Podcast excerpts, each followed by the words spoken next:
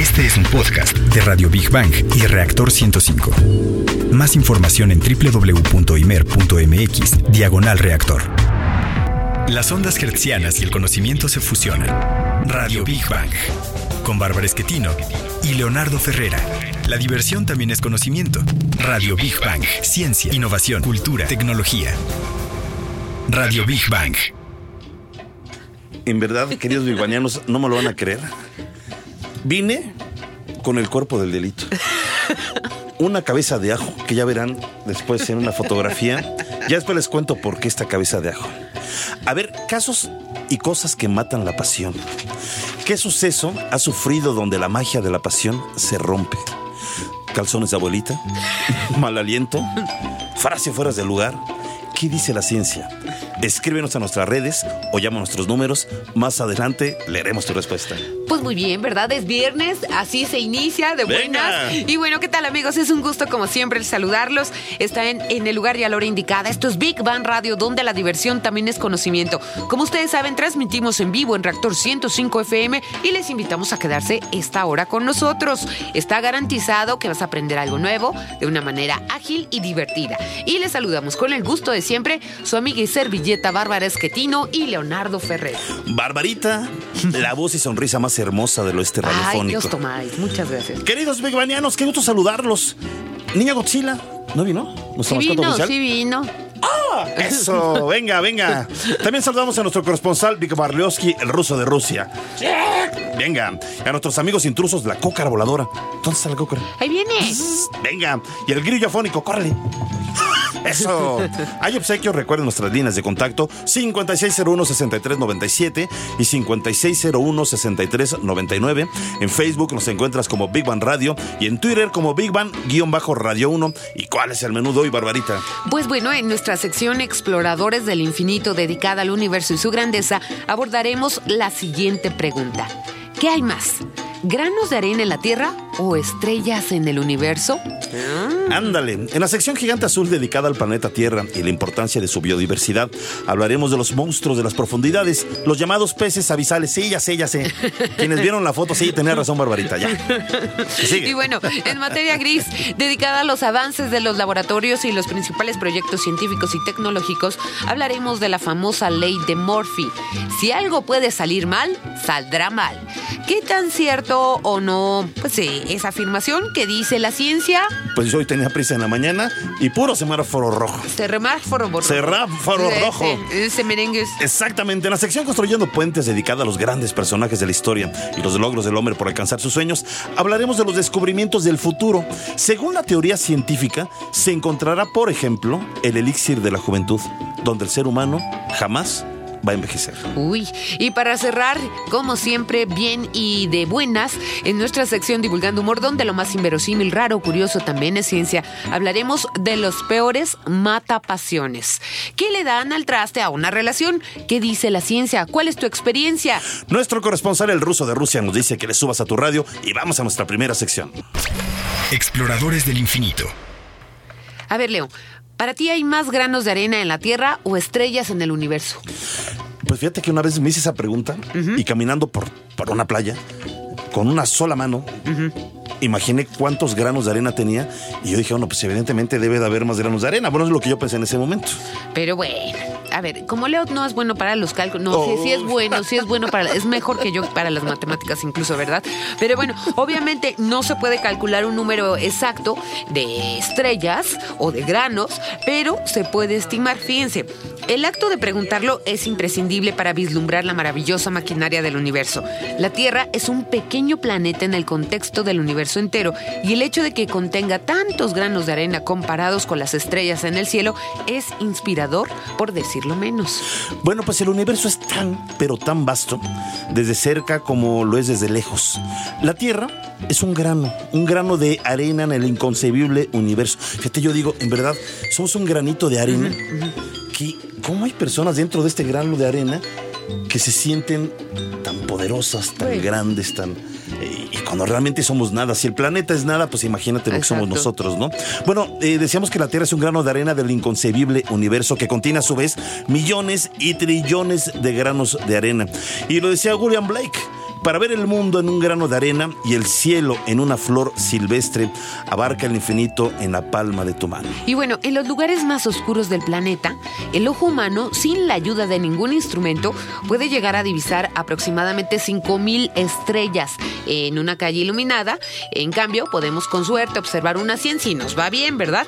Y un grupo de científicos en Hawái se propuso contestar esta pregunta y averiguar si hay más granos de arena que estrellas o viceversa. Para ello, primero postularon el tamaño promedio de un grano de arena y el número de granos de arena que caben en una cucharada de té. Luego, fíjense qué complejo. Luego calcularon el número de playas y desiertos del mundo.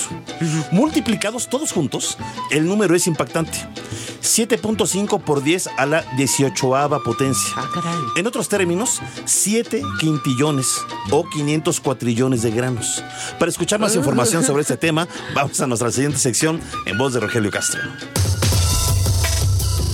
Calcular el número de las estrellas es aún más complicado, ya que los límites del espacio son en gran medida especulativos. Los científicos estimaron el número de estrellas potencialmente observables por el Hubble, el telescopio satelital más poderoso del planeta, e incluyeron todo lo que tintinea en el firmamento, desde estrellas ordinarias, cuásares, enanos rojos e incluso galaxias completas.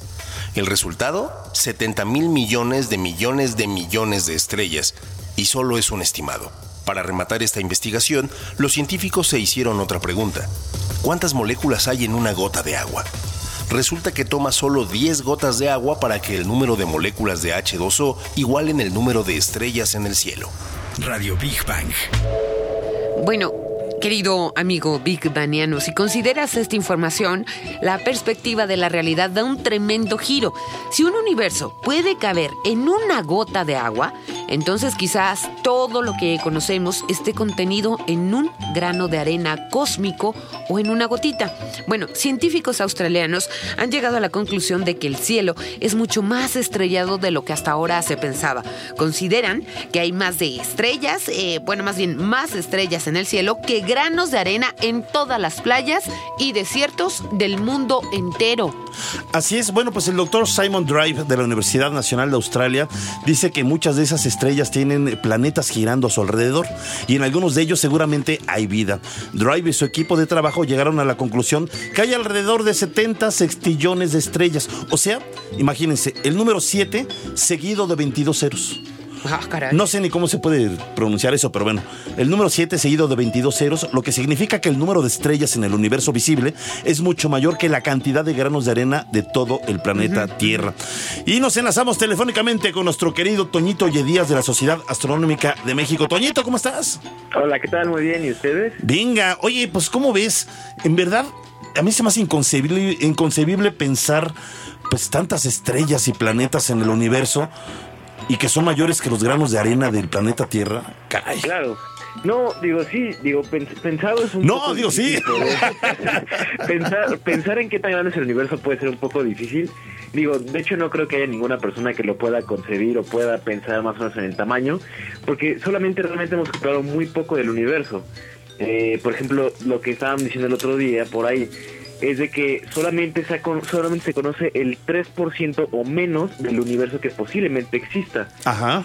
O sea, y solamente, ni siquiera que hemos llegado, ni siquiera que hay este forma de cómo entender bien esa parte del universo, sino solamente el 3% que apenas si sabemos que existe, ¿no? O sea, como tanto nos falta el 97% de ese universo que ni siquiera conocemos, ¿no? O sea, realmente el universo sí debe ser un lugar, bueno, es un lugar muy, muy, muy grande. Oye, Toño, es que, ¿sabes qué? Es que me salta la idea de que, ¿te acuerdas que habíamos dicho en un programa que ya estaban diciendo los científicos que estaban dejando de nacer estrellas? Ajá. Y que se estaba dejando de expandir el universo. Este, aún así, hay más estrellas que granos en la Tierra de arena. Sí, sí, y yo creo que también, eh, en realidad, por ejemplo, eso que estábamos mencionando justamente en el programa, en un programa de que dejaron de hacer estrellas, yo creo que en algunas regiones sí, tal vez, pero Ah, igual en sí, otras regiones verdad. O sea, siguen haciendo Sí, estrellas. expandiéndose, es verdad. Sí, el universo es un lugar muy raro donde, donde en algunos lugares sí se hace y en algunos lugares no. Es que sabes que mi, ¿No? mi- mi querido este Toñito, yo con, con esta información, en verdad que me queda más claro lo tan limitado de la información que tenemos del universo. En verdad que es nada, nada lo que conocemos y que incluso creo que nuestra imaginación no nos alcanza para ver realmente la grandeza del universo. Sí. Sí, no, de hecho sí, y por eso es que precisamente también eh, un poco relacionado a las ondas Voyager, eh, es una de las misiones espaciales que posiblemente tengan más éxito de todas las anteriores, porque es la que más probabilidad tiene de poder lograr su objetivo, ¿no? De esto debido a que el universo es muy, muy grande. Hoy por ahí estamos platicando que el doctor Simon Drive de la Universidad Nacional de Australia eh, señaló que muchas estrellas tienen planetas girando a su alrededor y en, y en algunos de ellos él cree eh, que seguramente pues habrá vida. No sabemos qué tipo de vida, evidentemente, ¿no? Pero pues ya todos los científicos eh, creen en esa lógica de que tiene que haber algún tipo de vida. No sabemos inteligente, pero hay algún tipo de vida, desde microbiana, ¿no? Sí, sí, o sea, de- la probabilidad de que haya vida en el universo es muy, muy grande. Y más, por ejemplo, basándonos en esta analogía de que decíamos de dónde hay más granos en la Tierra o en el universo de estrellas, pues desde ahí ya vuelve lógica. Ay, perdón, es que estos, perdón, estamos transmitiendo en Facebook Live y están haciendo tonterías. Yo sí te estoy prestando atención, Es que, perdón, mostré un ajo, porque también el ajo, Sí. imagínate cuántos, no granos, ¿no? ¿Cuántas moléculas tendrá? No, bueno, más bien cuántas, no sé, células sudoríparas estás. Oye, Sí, no, mi. ¿tú crees que algún día, si es que existe la, la civilización humana, podremos alcanzar a, a entender o comprender un poco más el funcionamiento del universo y su magnitud?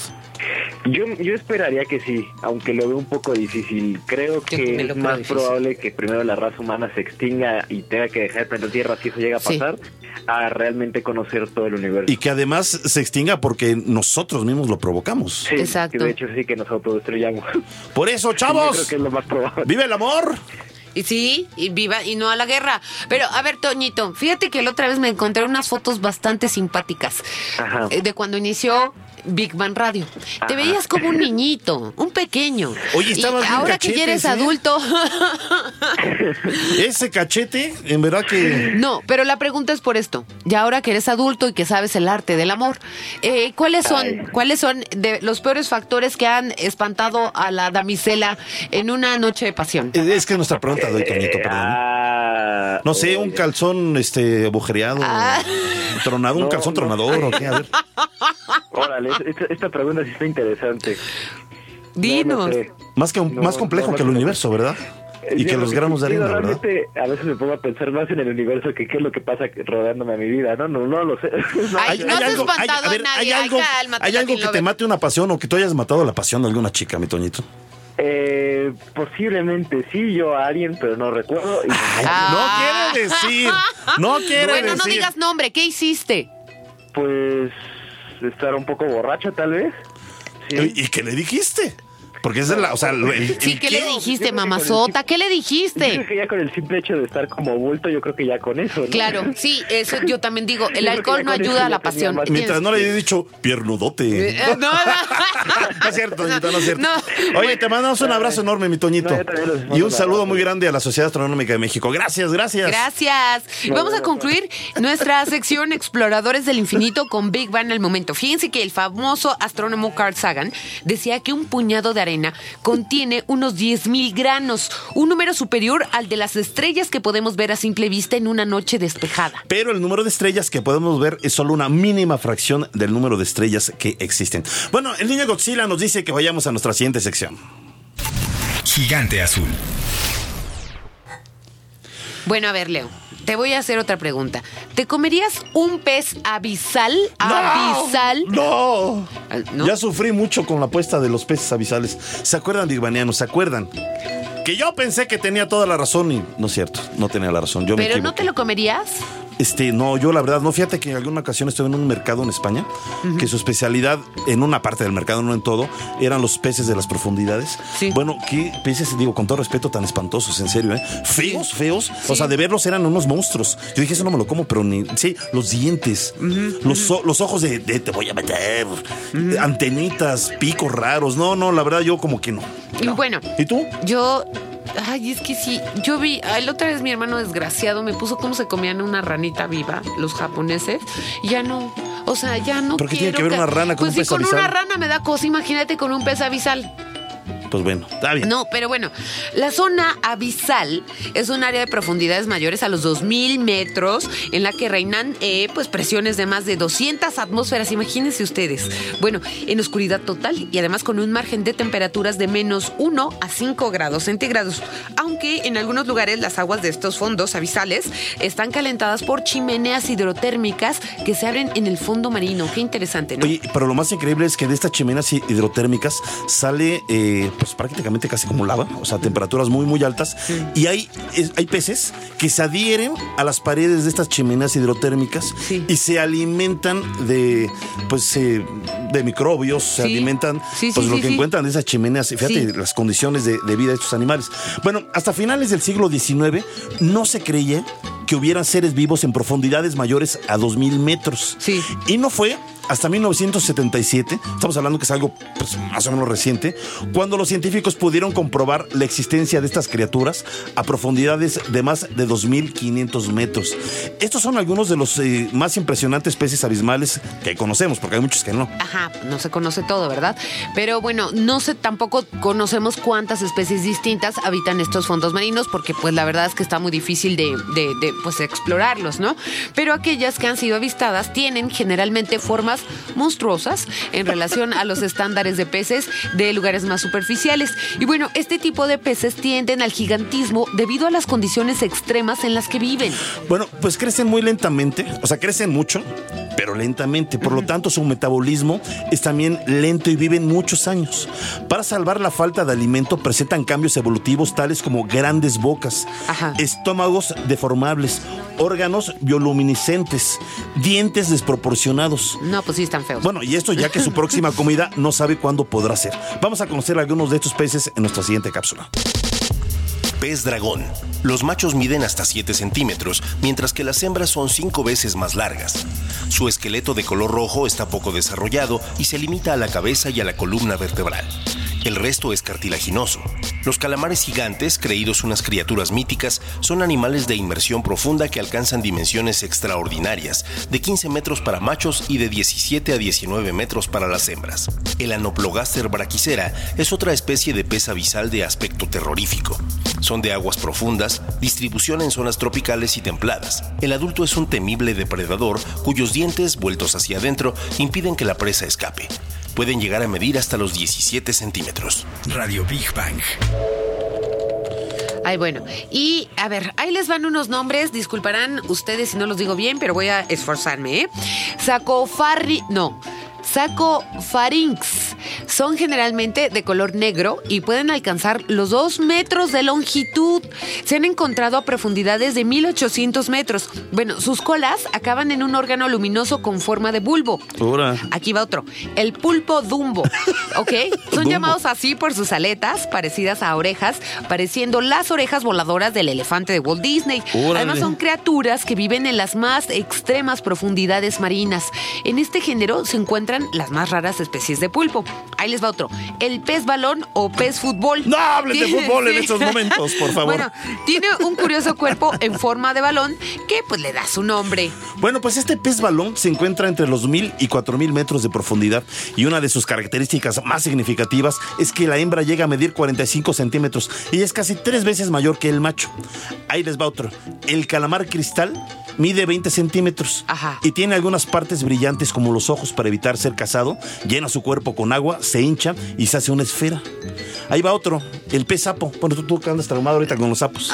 el pez rana, no es lo mismo, es rana, pero sí, como que es de la familia. Sí, está bien, el pez sapo, este pez atrae a sus presas mediante una luz, bueno, es un haz luminoso situado sobre una trompa móvil. Y para hablar más sobre los peces abisales, nos enlazamos vía telefónica con Luis Mariano Sánchez de la Conavio. ¿Cómo estás, Mariano? ¿Qué tal? Buenas tardes, ¿cómo están? Muchas gracias por atender nuestra llamada. Oye, pues impactados de estas especies, de las profundidades, y lo que más me impacta es que ese, digo, hablan de 1977, que es cuando se comprobó que, que sí había especies a esas profundidades, y, y son las que hemos encontrado, pero debe haber mucho más, me imagino, ¿no? Sí, seguramente hay mucho más de lo que hemos explorado todavía. Si tomas en cuenta que el, el fondo oceánico es inmenso sí. y llevamos una pequeña fracción apenas estudiada. Hasta 11.000 metros de profundidad, ¿no? Es lo más que se, se, se ha encontrado, al menos, ¿no? Sí, sí, al menos hasta 11 kilómetros más o menos. Y pues todavía hay mucho que explorar. Yo tengo una pregunta, eh, Mariano. Em, a ver, ¿con qué equipo, porque parece muy riesgoso el que un ser humano baje, o ha sido robotizado el que hemos podido llegar a estas profundidades del océano, o con qué equipo han podido el hacerlo un humano? Eh, bueno, lo más común es que bajen un robot Sí, ¿verdad? y este robot con cámaras y este, también está tiene ciertos aditamentos que permiten tomar rocas o, o tomar ciertas muestras del fondo, Ajá. pero no van tripulados. Es, es una tripulación remota, por así decirlo. Oye, mi querido Mariano, ¿cómo puede una especie eh, adaptarse a condiciones tan adversas? Claro. A una presión tan adversa, a una nula eh, eh, luz, o sea, es completamente oscuridad. ¿Cómo pueden adaptarse a esas condiciones tan difíciles y además vivir años, muchos años? Pues bueno, en algunos casos, por ejemplo, con lo de la luz, hay especies que, que están adaptadas para, para dar su propia luz ellas mismas. Ah, le, sí. le llamamos bioluminiscencia. Entonces, hay células que pueden producir cierta luz y eso les alumbra o les ayuda a otras para que se acerquen las presas y entonces se las puedan comer, como hace rato dijeron por ahí. Ah. Oye, estos peces eh, son resultado de los de los peces que están, digamos, a, a- más hacia, hacia la superficie. O sea, es decir, son, son parte de las mismas especies que evolucionaron de otra manera o son completamente especies que se dieron en esos entornos de profundidad. Creemos que tuvieron un, digamos que un antepasado en común, Ah, ok. Pero no O sea, era como un camaroncito lindo por ahí nadando y que de repente se volvió un monstruo ahí abajo. ¿qué? Algo así. Pues puede Eh, ser, ¿no? Pues no tan así, ¿No? más bien como a partir de células que, que empezaron a evolucionar y de repente tuvimos una divergencia y entonces algunos se fueron hacia el fondo y otros se quedaron por acá Sí. arriba. Ok, eh, eso fue, ese fue un pez abisal. Pero, a ver, yo digo, si no hay tanta comida, ¿cómo pueden ser tan grandes? Bueno, eh, nosotros consideramos que no hay tanta comida, pero por ejemplo, algunos son carroñeros Ah. y entonces se alimentan de los cuerpos de ballenas que caen hasta el fondo marino. Ah, caray. Ah, sí, eso está como... de- Está o sea, que ahí van los huesitos de quien caiga. Acaba siendo alimento. Eh, Sí, sí, sí. Además de que existen otros tipos de alimentación, un Sí. tipo de alimentación que podemos considerar como química, Ajá, y entonces eh, es algo parecido a la fotosíntesis, sí. pero a través de otras sustancias que no requieren luz. Ah, qué interesante. Oye, a mí me llama la atención, mi querido Mariano, que es un eh, platillo exótico. Yo lo vi en algún mercado en España, pero también obviamente a los japoneses y, y a otras culturas orientales les gustan los eh, peces abisales. Eh, ¿Es, es recomendable? Yo no lo sé, o sea, tal vez en las condiciones en las que se encuentren, no sé si su carne sea sana o no, no tengo la menor idea. Pues sí, de hecho hay muchas pesquerías de, de organismos que viven en las profundidades. Por ejemplo, en Alaska está la pesquería del cangrejo rey. El cangrejo rey también es un manjar y, y obviamente las pesquerías son muy redituables. ¿Y ese que es un cangrejote o qué? ¿O qué es, cal- es de- como los de Bob Esponja o qué? No, no entiendo. Sí, es un cangrejote eh, que puede medir de- entre sus, de sus patas más de un metro y medio. ¡Órale, un cangrejo de metro! caray. No, hombre, dice que no me pesque ahí, que pierdo peor que Pero. ¿cómo es posible? O sea, ¿sí pueden bajar ellos o suben estos peces y cómo le hacen para subir en caso de que fuera así? Eh, bueno, las pesquerías las hacen medio, medio redes, por medio de redes. Ajá. Ellos no bajan, evidentemente, pero sí pueden mandar redes para subir la- este, los cangrejos y tienen muy localizados dónde los pueden encontrar, entonces no es tan difícil aparentemente. Ah, pues muy Oye, interesante. yo una última pregunta nada más para quitarme la espinita. ¿Es correcto decir peces abismales o son abisales nada más? Puede ser de las dos, pero avisales es lo más correcto. Vas a ver, Bárbara, me No, hiciste ¿yo decir qué? de- Es que te voy a contar, Mariano. No. La otra vez estábamos hablando de los peces abisales y yo le dije son abismales. Y me dijo, no son abisales. Entonces, evidentemente, pues biólogos y el público y todo me dijo, no, sí existen los peces abisales. Entonces la apuesta era. Abismales, Ab- eh, ajá, no, avi- abisales, que yo estaba la La apuesta era que ajá. si yo perdía. Eh, yo me tenía que vestir de mujer y si Bárbara perdía se tenía que vestir como hombre. O sea, Bárbara, ¿me hiciste vestir como mujer?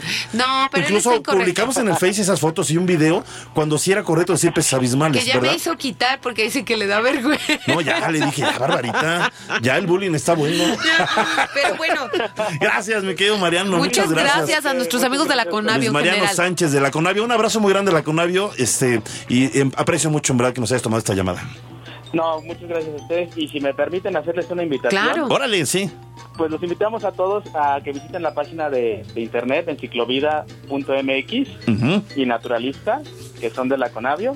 Y también para que nos sigan en las redes sociales como Twitter, arroba Conavio, Facebook, diagonal Conavio, Instagram, arroba biodiversidad diagonal baja mexicana y así como video de YouTube. Súper. Súper, muy, Gracias. muy bien. Muy Muchísimas amable, mi querido gracias. Mariano. Abrazos Un a abrazo. todos ustedes. Gracias a ustedes, un abrazo. Gracias. Y vamos a concluir la sección Gigante Azul con Big Bang al momento. Bueno, el abismo Challenger, con sus 10.994 metros, es el punto más profundo del océano. Su distancia supera incluso la altura de nuestro Everest. Imagina. Bueno, ¿sabes quién ha bajado esa, esa profundidad? Solamente un hombre. ¿Quién? James Cameron. Ay, no es cierto. Él, él descendió exactamente Ay, al no abismo aguanta un Challenger. hombre normal. No, sea. no, no, en una máquina, o sea, en un, en Ah. un- no, no, pues, solito, ¿cómo crees? O sea, Revienta. No, pues revienta, ya andaría ahí como pez qué extraño horror, con bueno. alguna luminiscencia. Sí, no, no, no. ¿Te imaginas qué tipo de vida debe existir a esas profundidades y bajo esa presión? No lo conocemos, pero debe, de que hay vida, hay A vida. mí me daría miedo. Y vamos a un corte y regresamos con más de Big Eso, Bang. Venga. Radio Big Bang. Bueno, esto es Big Bang Radio, donde la diversión también es conocimiento. ¿Qué te parece si vamos a nuestra siguiente sección? Venga. Materia gris. A ver, a ver, y sobre todo en estas lluvias, ¿cómo me he tocado con gente que se queja? Pero bueno, Leo, dime un ejemplo de la llamada ley de Murphy. Bueno, en la mañana tenía prisa y semáforo rojo tras semáforo rojo. O el clásico, llevas prisa y justo el de adelante, digo con todo respeto, es un viejito que va apenas ahí. Sí, luego Cambiando de primera a segunda pensando. Uno es tolerante, pero tiene un límite, Sí, ¿verdad? por amor de Dios. y bueno, rápidamente, eh, vamos a ver. ¿Quién no ha sido víctima alguna vez de la llamada ley de Murphy, que establece que si algo tiene la posibilidad de salir mal, pues va a salir mal, Ay, qué ¿verdad? pesimista, qué Por- pesimista. Sí, por ejemplo, cuando necesitas urgentemente imprimir un documento, la impresora pues no tiene papel, Ah. se lo traga o simplemente no le queda tiempo. Así es. O en el supermercado, eliges una fila donde justo la persona de adelante compró un producto que no tiene código eh, de precio o no trae el precio o está incorrecto el precio y te tienes que chutar no sé cuántos minutos hay. ¿no? Oye, ¿no te ha pasado que de repente ves unas en el colotas? banco, ya vas a pasar y ¡zas! No, O sea, sí, o, sí. o se cae el sistema, ¿no? Sí. A mí me ha pasado que de repente veo una hilera de- del súper. Sí, Digo, a ti mira, también, a aquí, ti también, aquí no hay mucha gente. Te formas y en ese momento, a mí me pasó una vez, se desmayó el cajero. No es cierto. ¿En serio?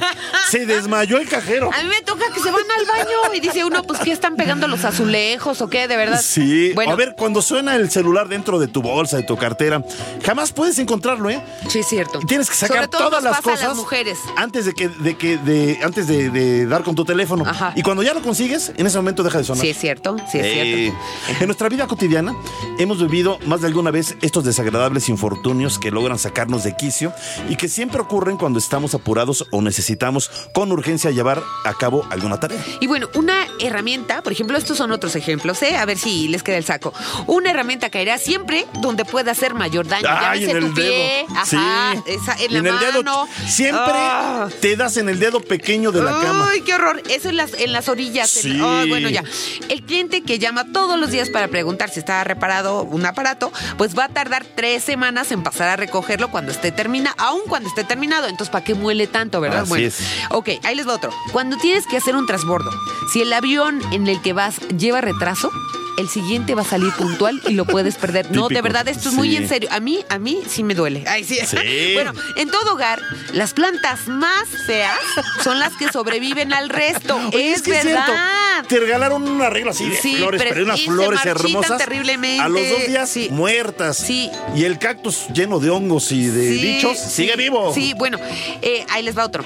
Si puede, eh, bueno, en una playa nudista, a ver, todos estarán mejor dotados que tú. Esto va para los hombres. No, a mí no me ha pasado Eh, eso, sí. al contrario. Dicen Sí. con admiración, oh, mira, ahí va Leo. Si tienes algún objeto que se pueda romper cerca de ti, se va a caer. Ándale. Bueno, cualquier cosa que añadas a una comida para sorprender a tus invitados, queridas amigas, pues la va a estropear irreversiblemente. Uh. Así que no improvisen, ¿verdad? Y el último día de tus vacaciones es cuando vas a conocer a la persona más interesante que te hayas imaginado en tu vida. Y quién sabe si vuelvas a hablar con él o con ella. Híjole, Qué, eso sí está duro, me ¿no? vi, ¿verdad, Frailes? Qué bueno, ya. Bueno, ¿hay algo más asqueroso que encontrar un gusano mientras comes una manzana? Ajá. no. Encontrar medio gusano. Ah, pues sí, ya que te Pues lo te hayas lo comido el otro. Claro, Exactamente. claro, claro. A ver, los que más viven cerca son los últimos en llegar. Sí, es cierto. La clásica oficina de trabajo, el que siempre el que llega vive tarde enfrente de es la el que vive escuela es el que lle- llega siempre tarde. Y la mamá corriendo con el Sí, niño, ¿no? ajá, ajá. A ver, robar una idea, esto es para los investigadores, estoy seguro que si nos escuchan, van a decir que sí es cierto. Van a decir San Morphy. Robar una idea a una persona es plagio. robárselas a muchas es investigación. Sí. ¿O no? Sí. Los primeros kilos que se pierden son de aquellas zonas que hasta Sí, ahora cierto. han sido las únicas atractivas ves que horrible, tenías. y te ves El horrible, clásico, sin forma. Yo tenía buena pompa, ya se me fue la pompa. Y además te pones fofo, así feo. Pero más feo como- porque se te va la pompa Sí. y, y la barriga se te va para adelante. Sí, es cierto, O sea, se cuelga, se no, cuelga, se- y se vuelve gelatinosa, Yo que estoy a dieta, este, he pasado por algunas eh, penurias, pero no se crean, ahí voy, ya reafirmando el cuerpo. Bueno, te las- Las- Ahí voy reafirmando el cuerpo, amigas. Ahí voy, ahí voy. Luego les hablo de la cremita Bueno, ya. mágica. Bueno, las probabilidades, vas a ver, Bárbara, las probabilidades de que se te escape una sonora flatulencia es directamente proporcional al número de personas con las que te encuentras reunido. Yo creo por eso los elevadores apestan tanto cuando van llenos. Neta, es por la ley de Murphy, no porque esté enfermo. A mí me platicó el sobrino de un amigo. Ya, lo bueno, del elevador. ya. Bueno, ¿y cuál es el origen de la ley de Murphy? Vamos a escuchar con atención la siguiente cápsula. Se dice que en 1949 un ingeniero de la NASA de nombre Edward Murphy inventó un prototipo con la finalidad de medir y registrar la aceleración que podía resistir el cuerpo humano. Sin embargo, la construcción del cohete trineo de Murphy falló. Luego de revisar las causas, Murphy halló que el problema había sido de los técnicos al montar mal una pieza clave, situación que le condujo a decir, si hay algún modo de que un técnico haga las cosas mal, las hará mal. Más tarde, George Nichols, gerente de proyectos de una fábrica de aviones, divulgó tal argumento como si algo puede salir mal, saldrá mal, frase que actualmente es usada por las personas. El simple hecho de nombrar la ley de Murphy cuando han ocurrido una serie de infortunios podría decirse que es una cuestión de superstición ante lo que está por ocurrir. Radio Big Bang. Bueno, incluso hay, hay libros, yo por ahí le- leí alguno de la ley de Murphy, todas las frases que Sí. muy ingeniosas, cuando realmente este hombre, eh, el auténtico Murphy, pues mm, Edward Murphy, pues realmente pues no las, no las escribió, o sea, Sí. digamos que se convirtió en una especie como de leyenda Murphy y de ahí tomaron toda una se- serie de infortunios que pues llegan, llegan a pasar. Pero a ver, en realidad, la ley de Murphy no es una ley científica. Y no se cumple siempre. Ajá. Es falso que las cosas siempre salgan igual. Digo, si fuera así, nunca podríamos lograr absolutamente nada en la vida. La ley de Murphy eh, solo expresa una limitación del cerebro humano, es lo que dicen los científicos. Ajá. El sesgo de confirmación. Tendemos a recordar solo las cosas que nos llaman la atención. Porque coinciden con nuestras expectativas o porque las contrarían. Ajá. Así recordamos todas las veces que las cosas salen mal, pero no las veces en que sí logramos hacerlas bien y sin problemas. Sí, acuérdense lo bueno, sean positivos. Fíjense que otros estudiosos afirman que la ley de Murphy tiene truco. Ah, caray. Sí, a ver, escuchen. Pues el ser humano suele recordar los acontecimientos de mala suerte y no los de buena suerte. El cerebro Eso. registra más fácilmente los sucesos negativos y recordamos las veces que algo ha salido mal, pero olvidamos las que pues han salido bien, ¿no? Así y esto es. implica que desde un punto de vista de la probabilidad matemática, la ley de Murphy no existe y no es más que un autoengaño de nuestro cerebro. Bueno, pues ahora sí, eh, eh, yo lo que creo es bueno, que... hay que darle crédito a la, a la revista. digo, Ah, de- sí. de este, este, eh, es un artículo que divulgó eh, la, La revista de divulgación científica, ¿Cómo ves? De la. UNAM. Ajá. Muchas gracias porque nos han mandado números que incluso los hemos regalado a los biguanianos, Sí. al público. Y hay unos artículos muy, muy interesantes. Es altamente recomendable esta revista, ¿Cómo ves? Y ahí salió esta explicación de la ley de Murphy, donde finalmente no es una ley científica, simple y sencillamente coincide a veces que las cosas salen mal. como dicen, o sea, nos traumamos fácil por lo malo, pero, Pero- pues por lo bueno no lo estamos Pero también hay una ¿no? cosa, Barbariux. Cuando estamos de malas o cuando estamos nerviosos, nosotros mismos propiciamos que las cosas salgan mal. Sí, ¿verdad? Exactamente. Sí. Chin, que me dio un rayón tal carro. Pues sí, te lo vienes metiendo a todo mundo. Sí, sí, es Entonces, cuando estamos de malas o estamos nerviosos, tendemos a que las cosas nos salgan mal. Sí. Se nos caigan las cosas, este, nos tropecemos con, con- con otras cosas. En fin, yo creo que si tratamos de ser positivos, a pesar de que tengamos un momento difícil o de angustia o de preocupación, hay que llevar una calmada. O, o- o miren, yo también me he dado cuenta, así rápidamente, aunque me vea muy filosófica, que la cuestión es que a veces eh, los sucesos que consideramos negativos, eh, con el paso del tiempo son para nuestro beneficio. Así es. Eh, tienen una razón de ser. Eh, por ejemplo, hay gente que el día de ayer o antier se quedó atascada en el trabajo porque la lluvia estaba muy fuerte y lo celebraron después porque no les tocó que se les eh, el coche se les inundara, ¿no? Que pasaran por más penurias, etcétera. Tal vez hay que fluir, como diría este Bruce Lee, ¿no? ¡Órale! No. ¡Bárbara Lee! Exactamente. Digo, Deja que fluya.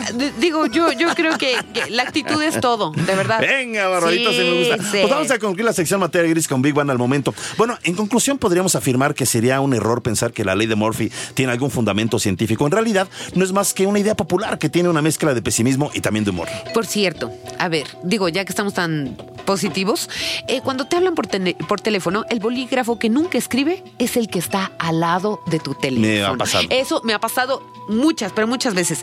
Bueno, si en ese caso eh, tienes papel, pues no tendrás bolígrafo. Si tienes bolígrafo, pues no tendrás papel. Y si tienes papel y bolígrafo, pues no necesitarás escribir nada porque pues no te llamaron. Bueno, ahí- ahí ya ustedes pónganse, pónganse listos, ¿va? ¿Ok?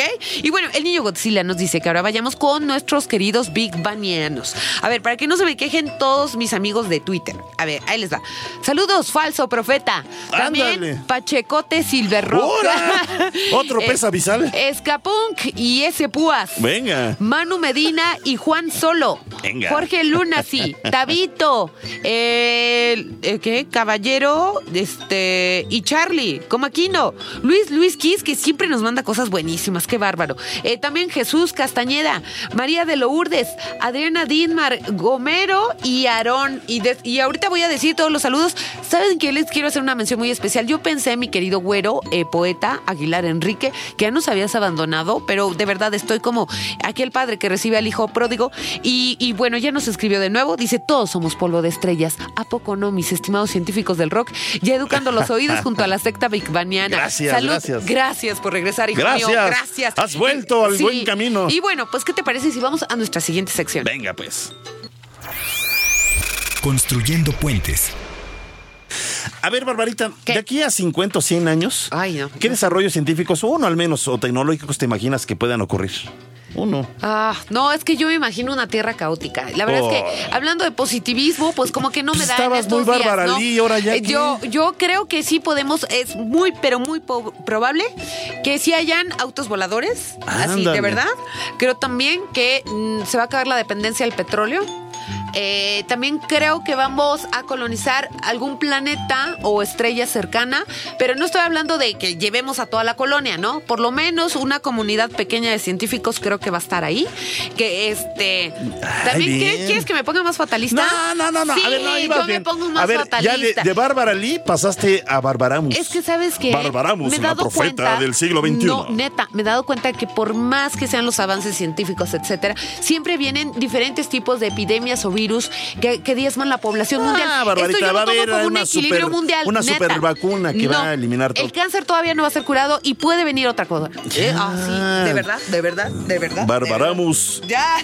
Ya. Habla. Bueno, ¿cuántas veces se ha preguntado si se han preguntado si aquello que plantean las películas de ficción algún día serán realidad? Ah, pues te estoy diciendo, ahora, ahora disponemos de una visión completamente del futuro próximo, elaborada por algunos de los científicos más respetados de nuestra época. Bueno, ahí les va. El A suplemento dominical español XL semanal ha preguntado cómo cambiaría nuestra vida en los próximos 50 años a seis grandes científicos y expertos en tecnología y ciencia participantes en el Congreso de Mentes Brillantes de Madrid.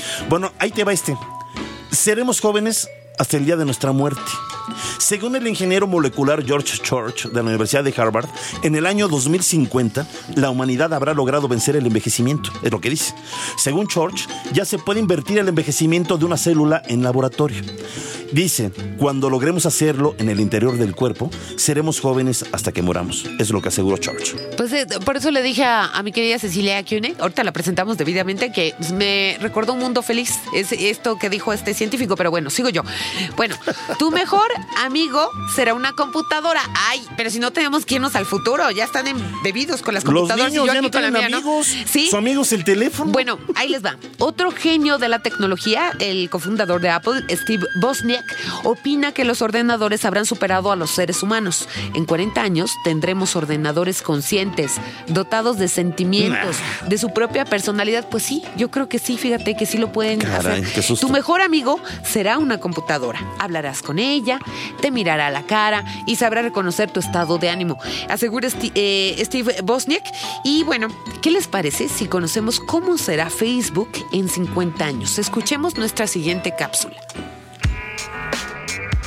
Facebook ya no te preguntará qué estás pensando, lo sabrá.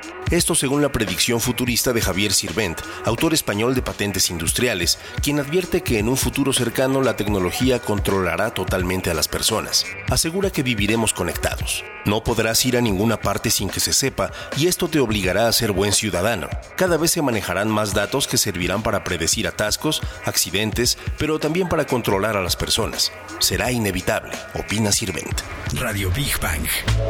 Pues yo, yo, también digo que es muy complicado esto. Sobre todo estamos viendo aquí las complicaciones en este momento de la invasión a tu privacidad. Que sepan tus cuentas bancarias, que sepan a dónde vas. Esto no es bueno, ¿eh? Neta. Sí, no, es, es terrible, ¿no? Ajá. Bueno, fíjate que el director del Instituto de Futuros Creativos en Escocia, Andy Mia, Maya, Ajá. asegura que seremos capaces de perfeccionar la especie humana y de influir en evolución. Ah, caray. Sí. Por ejemplo, es lo que dice eh, Maya, la paternidad será algo muy diferente. A ver, por ejemplo, hoy adoptar sabemos que es una tramitología y toda una serie de exámenes impuestos por la sociedad y los gobiernos. Bueno, pues llegará un día, dice Maya, en que también habrá una especie de licencia para ser padre. Pero ¿cómo?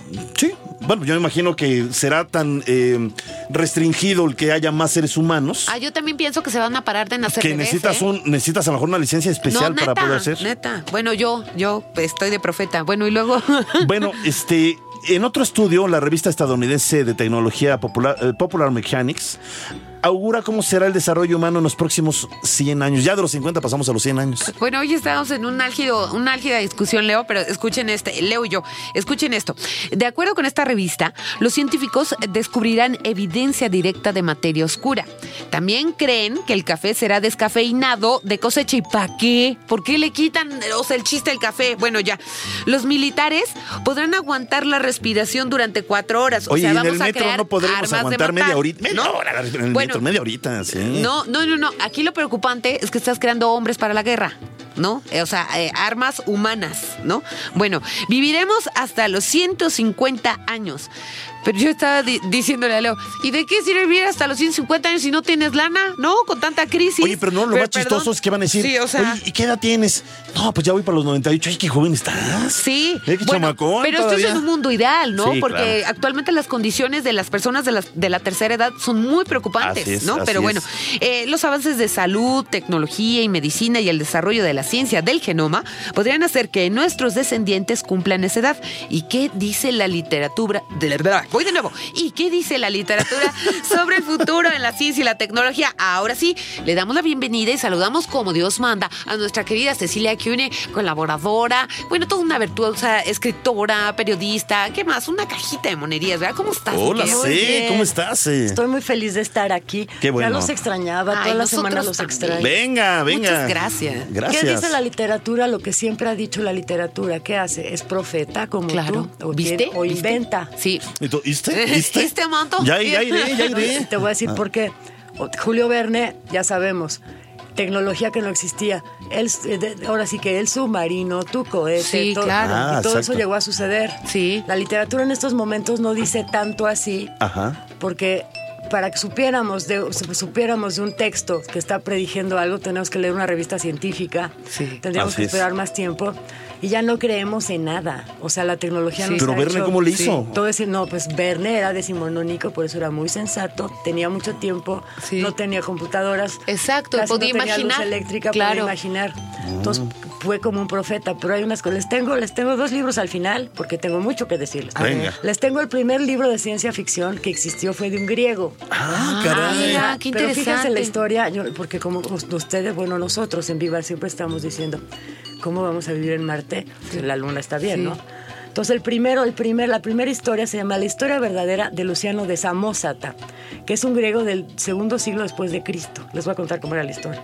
Narra la historia de dos marinos que después de navegar 80 días, ¿les suena? Sí. Ajá. Viaje- Llegan, llegan sí. a, una, a una isla que señala los límites de los viajes de Hércules y Dionisio, que era su referencia. Ajá. Un torbellino los arrastra hasta la luna, donde encuentran animales muy parecidos a buitres, caballos, arañas más grandes que una isla y selenitas. No, y jinetes que cabalgan, que cabalgan en pulgas, Ah, mira nada más. que eso suena como al bosque. Ahora, Sí, sí, sí. Los hombres se casan con hombres y los selenitas mantienen una batalla con los habitantes del Sol por el planeta Venus. Ah, caray. El cielo se tiñe de rojo y los, aventura- los aventureros vuelven a la tierra. Luego son tragados por una serpiente marina para ser llevados a una isla subterránea donde se encuentran con las almas de los filósofos y los héroes.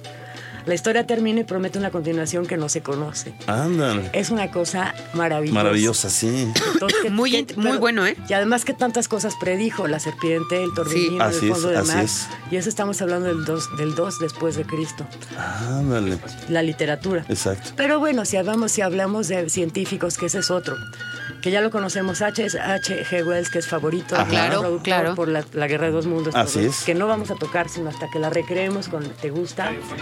Radiofónicamente con Leo y Barbarita. ¿En serio? Ah, oye, ¿En en verdad serio? estaría buenísimo. Deberíamos ¿eh? de hacerlo. Sí, Nada más ¿eh? lo emocionan a uno, caramba. Pues estamos así Mientras para- no espantemos a la secta, todo está bien. No, para espantarlas, era para espantarlas. Sí. H.G. Wells, nos conocemos esa y nos conocemos, no nos conocemos un libro que se llama Los primeros hombres en la luna, Ah. Ok. que es, que es más, más allá de las famosas. Ajá. Se llama The First Man in the Moon. ¿Lo dije bien? Sí. lo dije bien. Sí me gustó. Es una novela de romance científico, ¿no te gusta? Sí. Escrita en 1901 y entonces trata de... Hay dos protagonistas.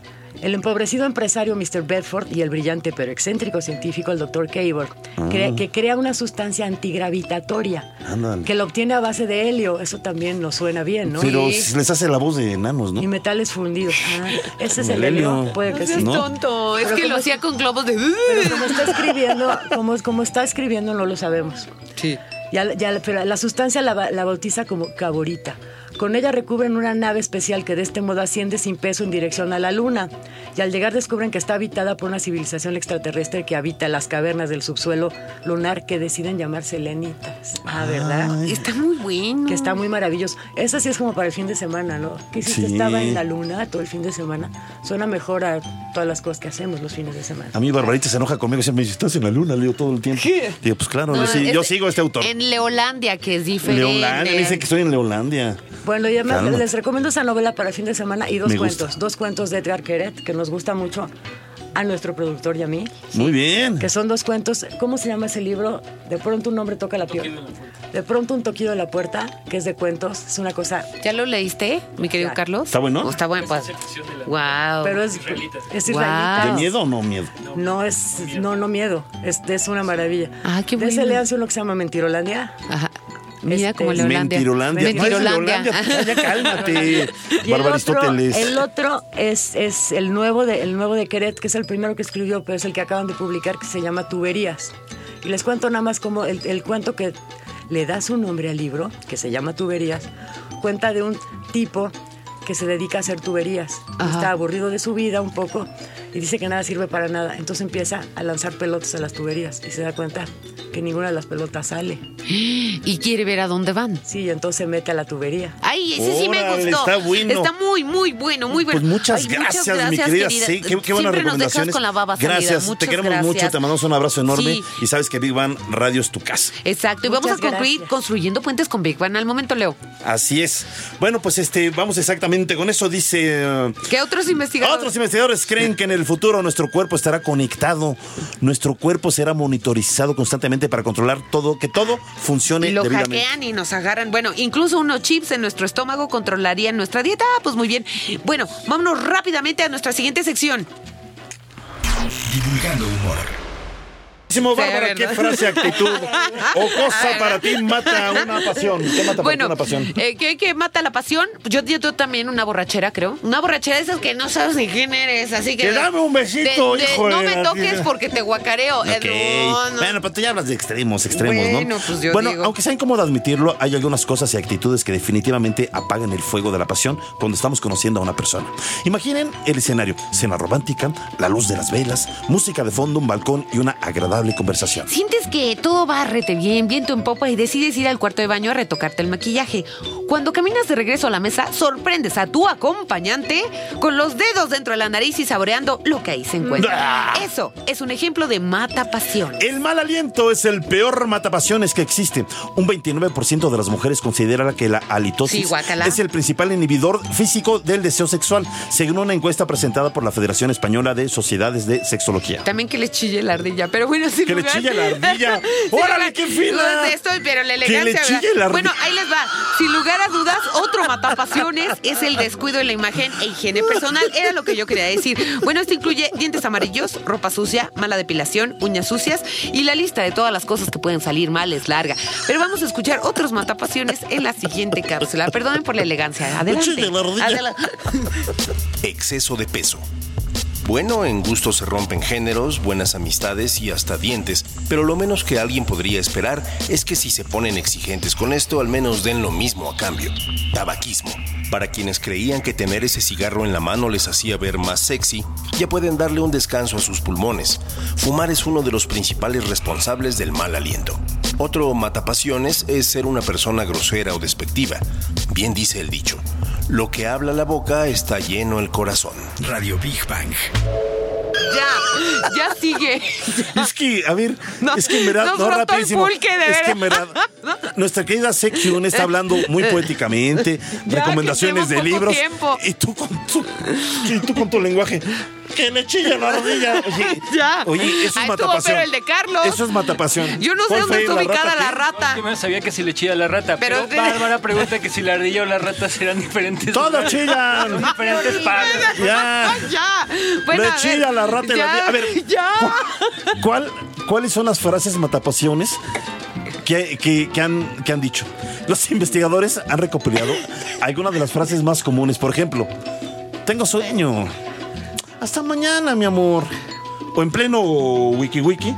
Espérame, quiero ir a hacer pipí. Ay, pues si a uno le anda, bueno, o me gusta como eres, pero si no estás disponible, pues te amolaste, mi chavo. No te preocupes, voy a buscar por otro lado. Ay, eso está feo. O, ¿Por qué no te sacas la ropa, verdad? Claro. Pues Oye, así no porque- sé. ¿qué Bueno, es eso? Y, y otra respuesta, no, es que tengo mucho frío. O que les diga uno de sus novios, veamos fotos de tu amiga. Qué gacho. No, eso, sí está eso bien no solamente es matapasión, ¿eh? Sí, eso es, Es ser hombre- maldito. hombre muerto que le chilla la no, ardilla. No, Bueno, ya, sigue, sigue, que se nos acaba el tiempo, ya. Ya, perdón, biguanianos. Qué barbarita aquí. Un Ya. estudio realizado por el eh, sitio entremujeres.com escribió sobre las frases que nunca debes decir después del sexo.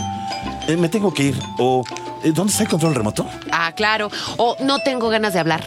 No quiero compromisos. ¿Me puedo quedar? ¿Cómo estuvo? O estás más gordita. O también de eso que tienes al frente son naturales. Ay, ¡Ay, bueno, no, hombre! Rápido. Ok, la Legión del Mal. Saludos. Omar eh, Márquez eh, nos manda, eh, por favor, saludos a su hijito Javier. Eh, muchos besitos. Shinobi, te quiero. Rolando Alberto. Lunae Titán. Ay, a todos ustedes unas bellezas. Ya se acabó. Adiós. ¡Ya! ¡Nos chilla la ardilla! ¡Nos vamos! ¡Los queremos! Gabriela Márquez, Ángel Jesús no. Rosales, No, no. Jesús Nava. Iván, Jorge Alberto, Ya, no sé qué. los queremos. ya, Esto es Agustín. Vivan Radio, donde la diversión también es conocimiento. Ya Ay, enloquecimos. Gracias, Adiós. gracias. Saludos a la ardilla. Las No, ondas y el conocimiento se fusionan. Radio Big Bang. Con Bárbara Esquetino y Leonardo Ferrera. Radio Big Bang. Esto fue un podcast de Radio Big Bang y Reactor 105. Más información en www.imer.mx, diagonal reactor.